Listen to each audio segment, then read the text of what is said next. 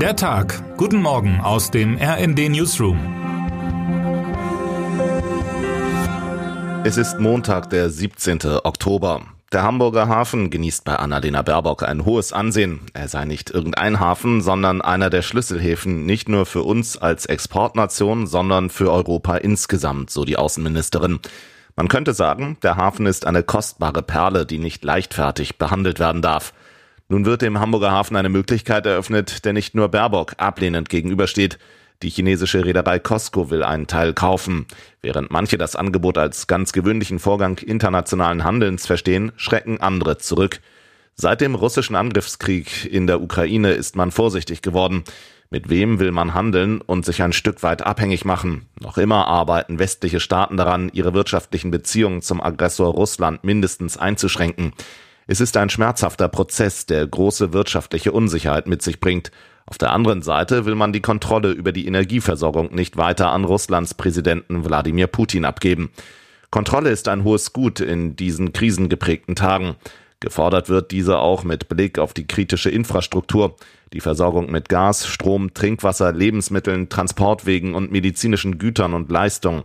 Hier nahmen die Sorgen in Deutschland vor allem nach der Sabotage bei der Deutschen Bahn und den Nord Stream Pipelines zu und in der Folge auch die Forderungen nach mehr Kontrolle. Aber lässt sich die kritische Infrastruktur überhaupt derart überwachen? Und wie sicher ist sie eigentlich? Ein Team von RD-Autorinnen und Autoren ist für sie dieser Frage auf den Grund gegangen. Bundeskanzler Olaf Scholz hält es währenddessen in der internationalen Wirtschaft wie beim Aktienhandel nicht zu viel auf eine Karte setzen, lieber das Geld breit streuen und in mehrere Töpfe investieren, so sein Credo nach dem Besuch in den Golfstaaten Ende September. Von dort soll im Winter Diesel und Flüssiggas nach Deutschland gebracht werden. Anlaufstelle für das Gas aus den Emiraten ist übrigens der Hamburger Hafen.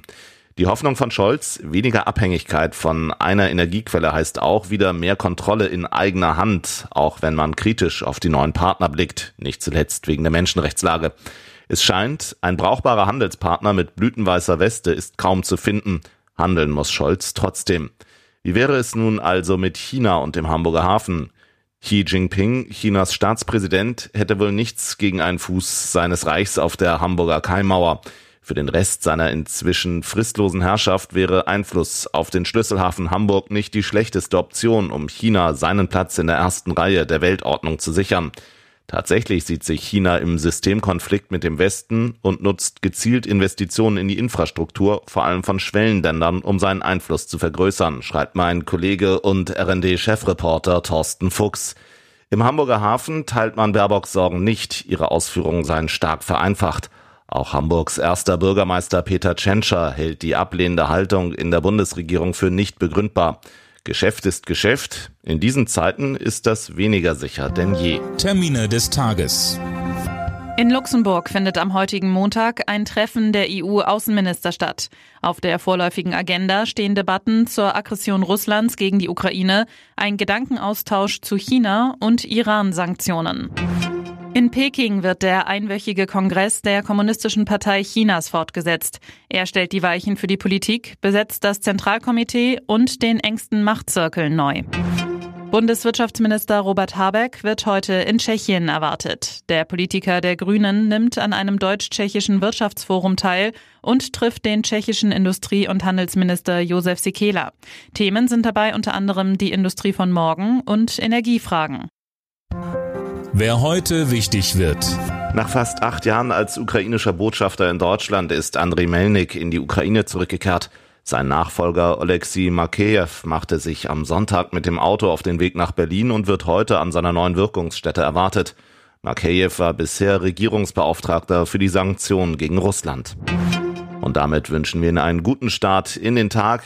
Text Nils Thorausch, am Mikrofon Tim Britztrup und Jana Klonikowski. Mit rnd.de, der Webseite des Redaktionsnetzwerks Deutschland, halten wir Sie durchgehend auf dem neuesten Stand.